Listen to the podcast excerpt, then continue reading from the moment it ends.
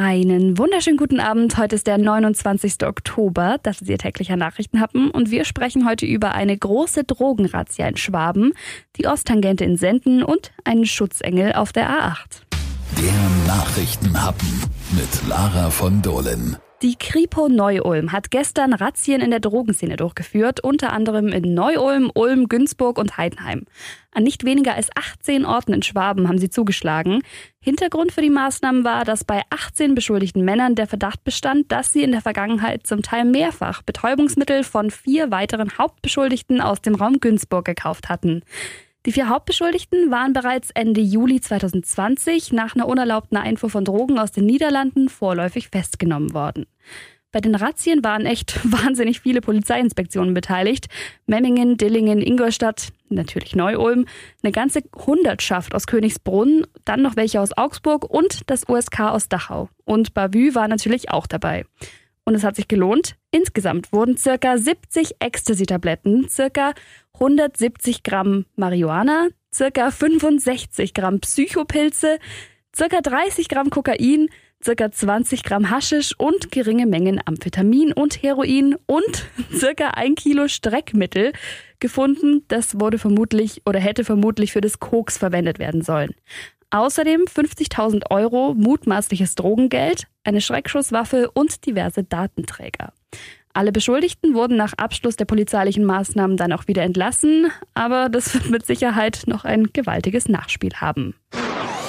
Die viel diskutierte Sendener Osttangente wird mit einem einstimmigen Beschluss ad acta gelegt. Jahrzehntelang wurde eine Umfahrung für Senden gefordert.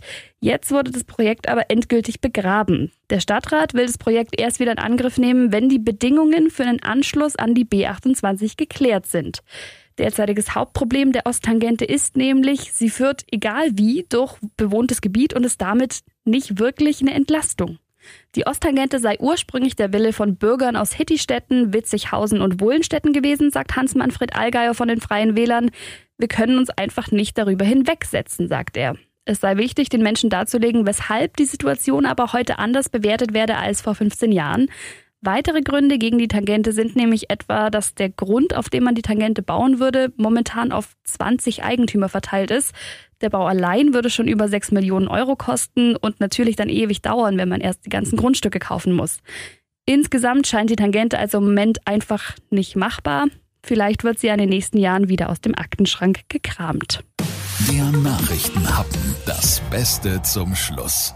Mehr als nur einen Schutzhängel hat heute auf jeden Fall ein 33-jähriger Mann gehabt. Der war heute Vormittag auf der A8 unterwegs. Auf der A8 Richtung Stuttgart, kurz nach Oberelchingen, öffnete der 33-Jährige nämlich die Fahrertüre und sprang ohne Vorwarnung aus einem fahrenden Auto. Er kam dann auf dem Seitenstreifen zum Liegen. Da ist er aufgestanden und rannte über die Fahrbahn, wo er auf dem linken, also auf dem schnellen Fahrstreifen, von dem Fahrzeug eines 41-Jährigen erfasst wurde und zu Boden stürzte. Andere Verkehrsteilnehmer haben dann natürlich bis zum Eintreffen des Rettungsdienstes erste Hilfe geleistet. Zum Krankentransport des 33-Jährigen wurde ein Rettungshubschrauber angefordert, den hat man dann aber nicht gebraucht. Er wurde dann mit einem Krankenwagen ins Krankenhaus gebracht. Und da wurde festgestellt, der Mann hat sich das linke Bein gebrochen. Und sonst nichts. Also nur Kratzer und Lebensgefahr besteht natürlich nicht. Warum er aus dem Auto gesprungen ist, wird jetzt aber noch geklärt. An dem Auto des anderen entstanden Schaden von etwa 5000 Euro. Der Fahrer und die Familie, die da drin saßen, die wurden nach dem Schock natürlich erstmal betreut. Aber dass es so glimpflich ausgegangen ist, Wahnsinn. Damit kann man doch in den Feierabend starten. Also haben Sie einen schönen Abend. Wir hören uns morgen wieder. Bis dann.